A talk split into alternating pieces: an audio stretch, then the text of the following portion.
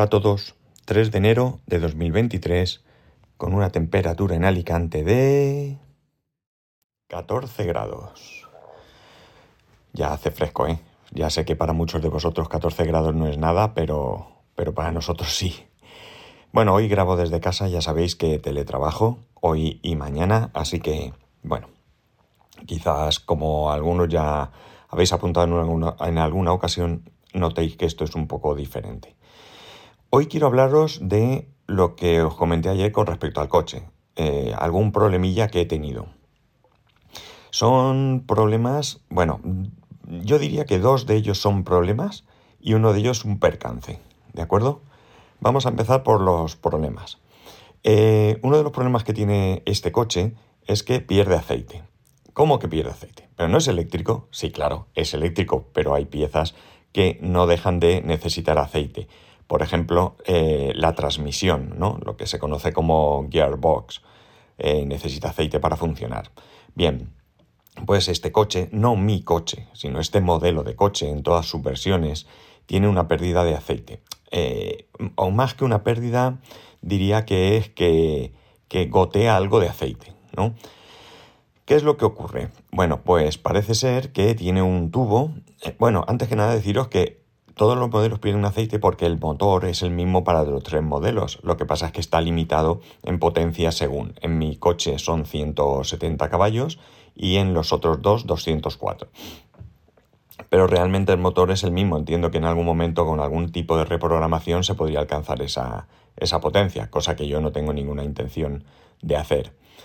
Vale, eh, parece ser que lo que es la transmisión tiene algo así como 0,9 litros de, aceite y tiene un tubo por donde puede evacuar en caso de que, de que lo necesite. ¿no? Imaginar que echáis más aceite, bueno, echáis, esto tiene que ser en un taller, esto no es como el coche que tú le rellenas aceite, el coche de combustión.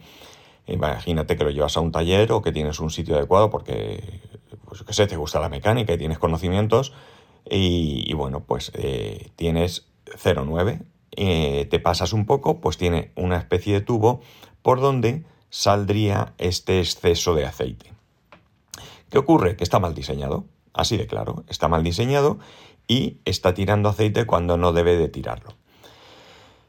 Esto es un problema que yo ya conocía cuando compré el coche. Eh, no es una sorpresa, no, madre mía, que me he metido en un follón, no. Esto yo ya lo sabía porque esto es un problema que ya en Gran Bretaña ya sucedió. Allí se vendió el coche antes que aquí en España y allí ya estaba. Al principio pues hubo una idea de que podía ser que los talleres al recibir el coche se habían pasado a la hora de, revisar la cantidad de aceite y la habían hecho de más. No, nada, tonterías. Al final es un mal diseño y, ya está.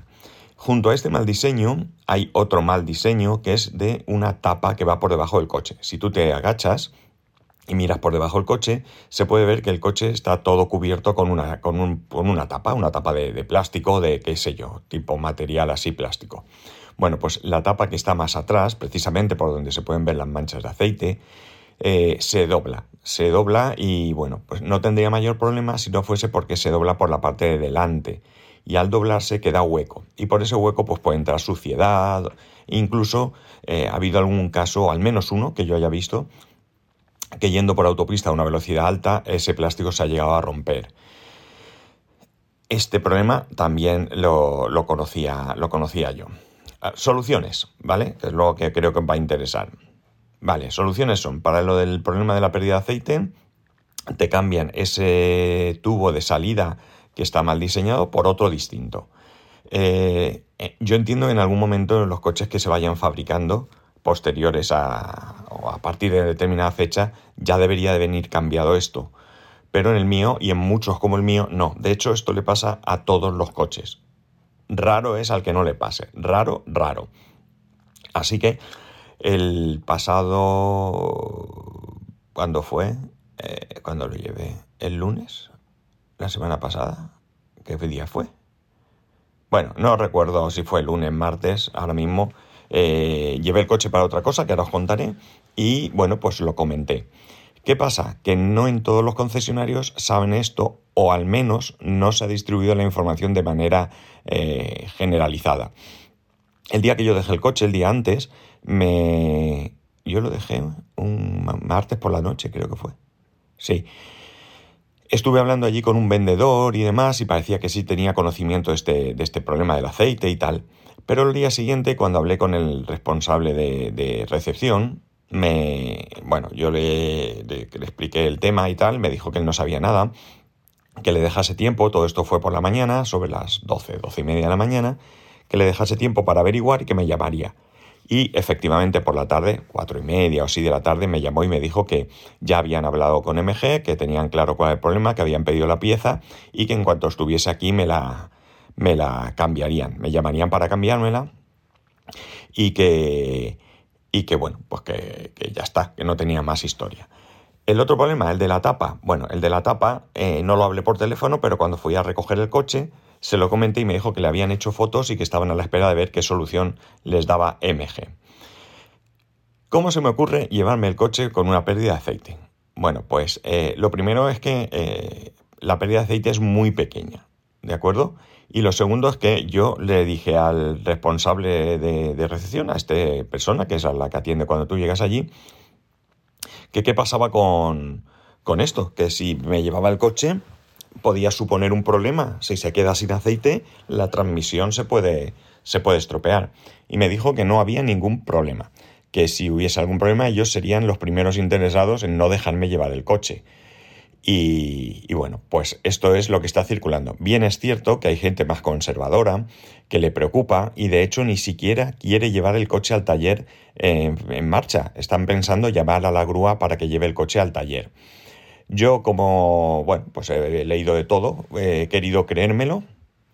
El coche tiene 7 años de garantía, el coche va bien, la pérdida de aceite no es mucha, yo eh, miro por debajo y veo que son unas, unos hilillos, que, oye, unos hilillos pueden ser mmm, nada o pueden ser 3 litros, no en este caso porque no los tiene, pero bueno, en principio realmente no, no, tengo, no tengo problema en que funciona bien en que no va a pasar nada, quiero decir. Así que estoy bastante tranquilo. Yo creo que realmente si la marca, el fabricante, dice que no pasa nada, son los primeros también interesados en que, en que no te pase nada, porque como empiecen a estropearse transmisiones, van a tener que cambiarlas. Y no creo que ellos tengan interés en que, en que, bueno, primero que se estropeen transmisiones y les cueste dinero. Y segundo, la fama que iba a coger la marca. Cuando es una marca que, si bien es cierto que ya lleva tiempo trabajando, y me refiero trabajando eh, siendo propiedad de SAIC, siendo China, porque MG es una marca muy antigua de Reino Unido, pero siendo China lleva unos años.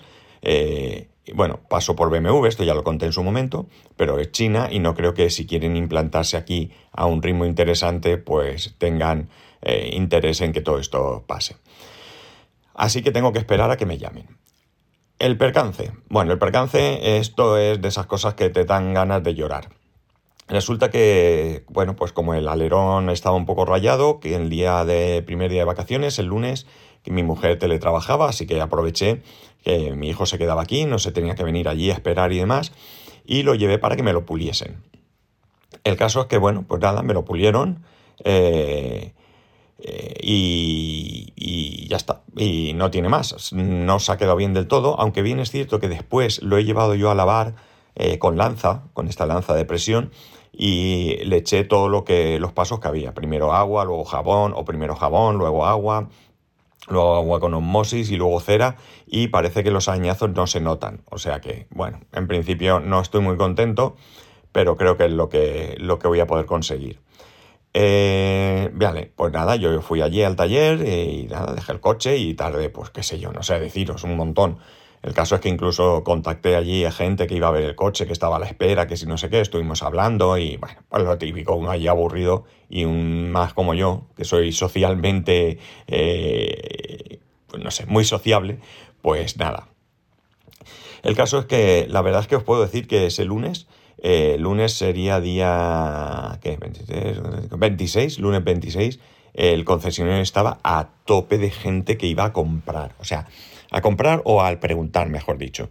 No paró de, entrar gente y venga y venga. O sea, no os podéis imaginar esta marca el, interés que ha, que ha suscitado. Que luego vendan más o menos es otra cosa, pero que va gente a preguntar, ya os digo yo que muchísima. O sea, es que no hubo un momento en que no hubiera gente allí, vinieran unos, fueran otros, probaran coches de todo tipo, igual que el mío, el, eh, otros modelos de gasolina, eh, híbridos, o sea, escandaloso, escandaloso la cantidad de gente allí probando coches. Bueno, el caso es que nada, yo termino allí y demás y me voy para casa. Yo había cargado el coche el viernes antes, tenía batería para aburrir. ¿Qué pasa? Que dije, bueno, ¿y si me acerco a un cargador público y pruebo a ver, pues más que nada por tener una idea. Aquí en Alicante hay bastantes cargadores de Iberdrola, principalmente. En, los McDonald's, en, un parque comercial que hay, bueno, hay varios. Y, incluso en una gasolinera, que yo antes iba a esa gasolinera hace tiempo a echar gasolina. El caso es que que venga, voy. ¿eh? cuando iba para allá veo que es la una y pico, digo, va, ¿para qué? Ya iré otro día. Si total, no, no lo necesito, es solo por saber. Venga, pues voy al del parque comercial. Venga, pues no, no voy. Si es que ¿para qué? No, venga, pues voy a la gasolinera. Bueno, un lío. Total, que al final decido ir al parque comercial. El parque comercial es un parque, el parque comercial Vista Hermosa. Hay varias tiendas, hay una bolera, está el Mediamar, el Leroy Merlin, un Kentucky, un, bueno, un montón de cosas. El caso es que estos cargadores son dos cargadores que están en un pegados al Kentucky y yo llego allí con mi coche, el, enchufe, por decirlo de alguna manera, lo tengo en el lado izquierdo, me pongo a aparcar, me echo marcha atrás, pam, pam, pam, las plazas son bastante hechas y de repente oigo un crujido y me doy cuenta que evidentemente con algo he rozado.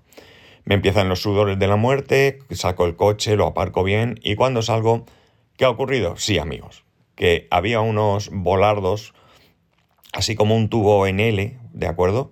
Eh, muy pegado al suelo, yo no lo vi y me he rozado el coche en ese, en ese punto. ¿Le he hecho mucho? No, no le he hecho mucho, no le he hecho mucho. La verdad es que es poco, pero no deja de fastidiar, no deja de doler y no deja de, de dejarte chafadísimo, ¿no?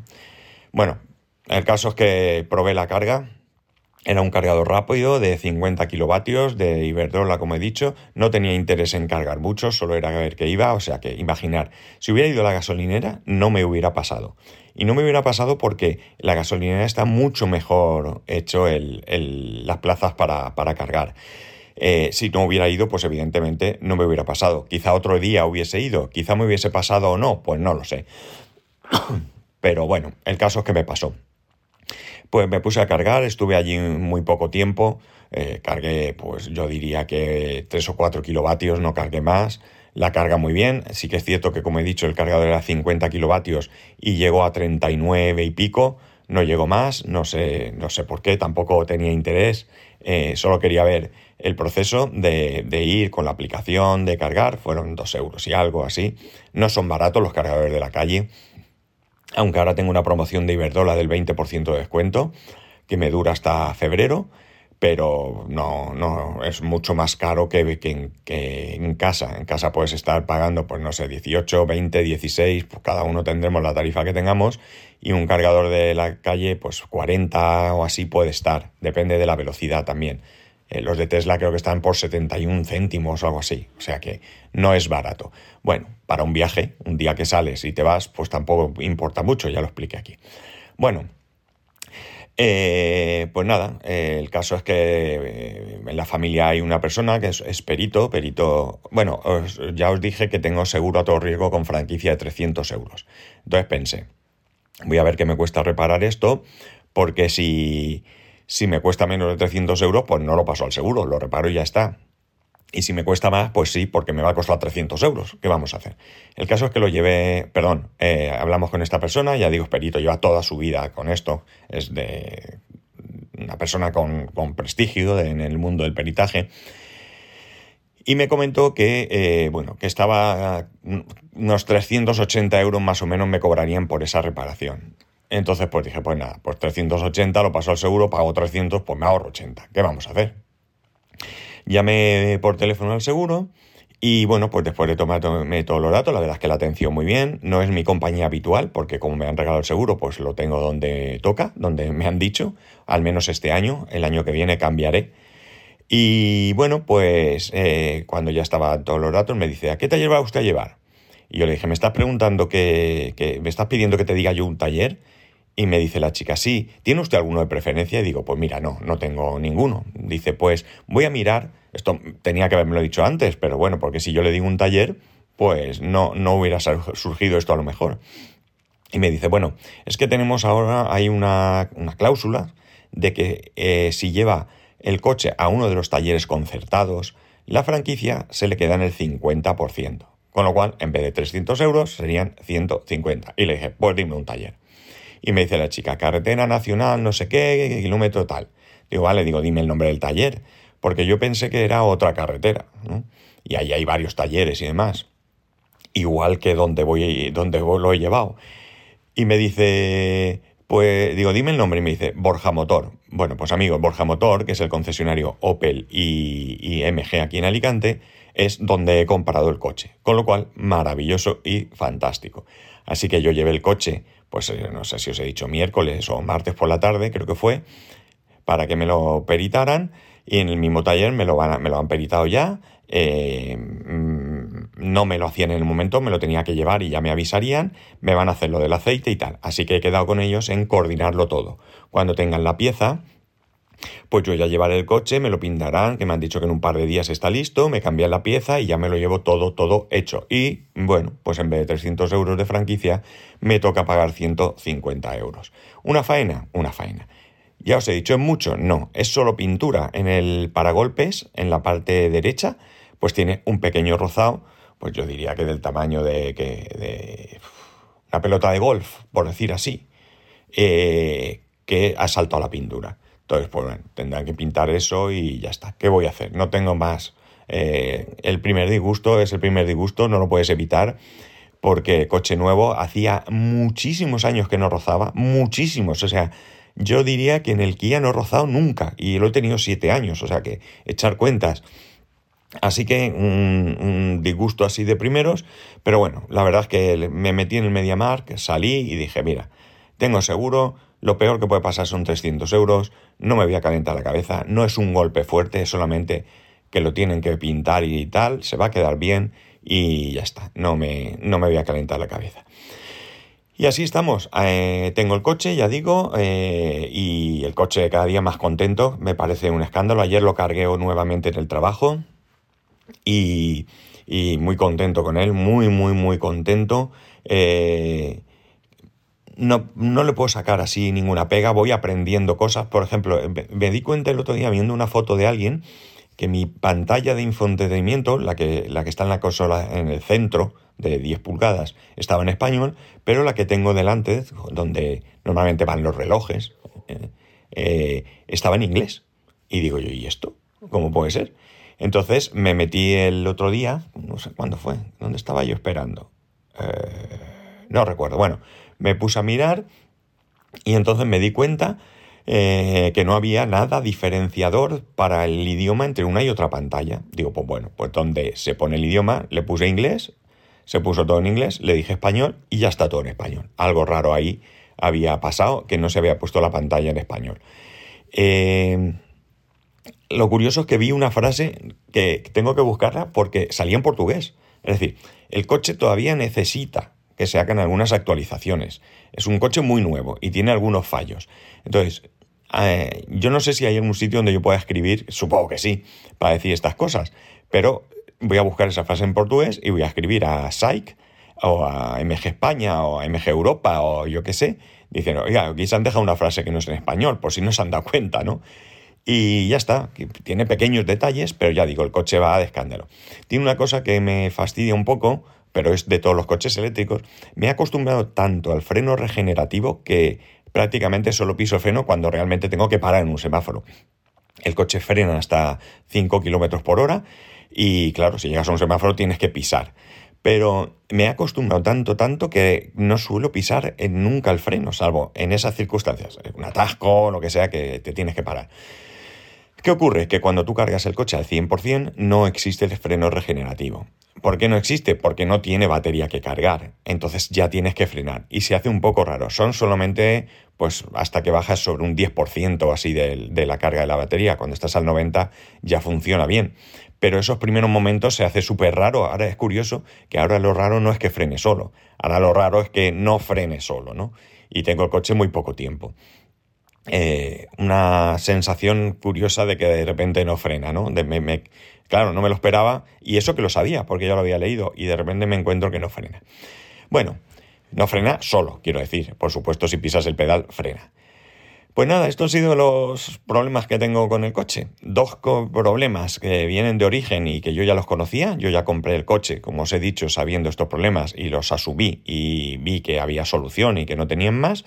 Y el otro, pues que ha sido una burrada mía, una falta de atención, un no sé cómo llamarlo, pero que bueno, dentro de lo que cabe tampoco tiene mucha, mucha importancia. Así que nada, amigos, esto es lo que quería contar. Ya sabéis que podéis escribirme a arroba spascual, spascual arroba spascual.es, el resto de métodos de contacto en spascual.es barra contacto. Un saludo y nos escuchamos mañana.